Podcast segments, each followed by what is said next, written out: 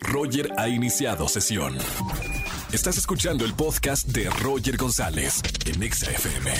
Seguimos en XFM 104.9 y ya está con nosotros Oscar Uriel para recomendaciones de plataformas digitales o en el cine que ver. Oscar, muy buena tarde como siempre. Mi querido Roger González, un fuerte abrazo a ti y a todo tu público este jueves de recomendaciones cinematográficas y de plataformas. Eh, te propongo, mi querido Roger, que este jueves dejemos a un lado Netflix y Amazon Prime, que son como las plataformas pues, más conocidas, y recomendemos contenidos que podemos ver en otros sitios. Por ejemplo, en Paramount Plus podemos eh, ahora disfrutar de una serie titulada American Gigolo. American Gigolo originalmente fue una película producida en 1977, dirigida por Paul Schrader, quien también escribió el, guion de la película y protagonizada por Richard Gere. Esta película de alguna manera convirtió en un icono a este actor, eh, la manera de vestir, la manera de moverse. Tenía una banda sonora espectacular. Este Blondie cantaba Call Me, una, una canción que produjo Giorgio Moroder. En fin, era una película, ahora sí que podemos decirlo en todo el sentido de la palabra, cool. Esto se produjo, imagínate, en el 77, pero como ahora todo está retro y está de moda las décadas pasadas, pues eh, decidieron hacer una versión para plataformas, una serie donde el personaje de Julian, que interpretaba a Richard Gere en el original, ahora es John Bernthard y de alguna manera es como una especie de secuela de donde se queda la primera película y eso me parece muy interesante. Podemos decir que es una especie de telenovela, la verdad, hay un misterio por resolver también, hay un asunto policíaco, pero quien sostiene realmente este serial es John Burton. La verdad sí es un estupendo actor.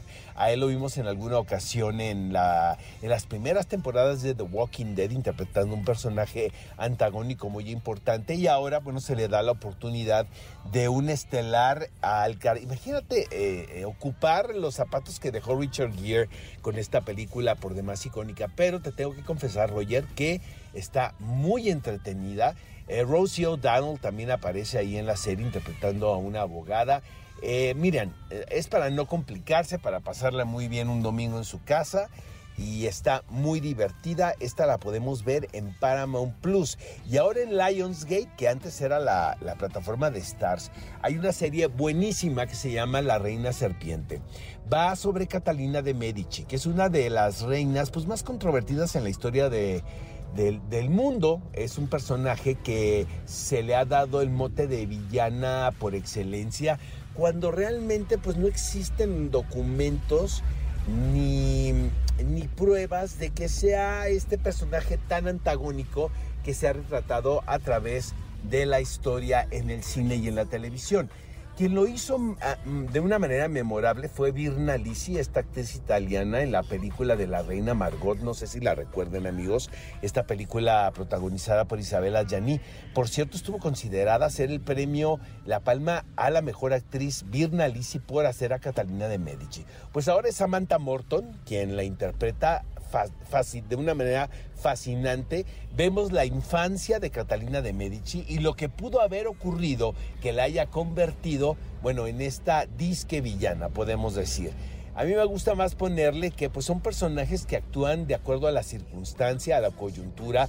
Recordemos que pues la realeza era un asunto un tanto complicado donde pues no había mucho romanticismo, todo era una guerra de poder, a fin de cuentas, y las mujeres pues tenían que luchar de una manera doble. Entonces están de estas dos recomendaciones, American Gigolo y eh, La Reina Serpiente en otras plataformas. También estrena Bosé en Paramount Plus precisamente el día de hoy. Les mando un fuerte abrazo y nos escuchamos la próxima semana. Gracias, querido Oscar.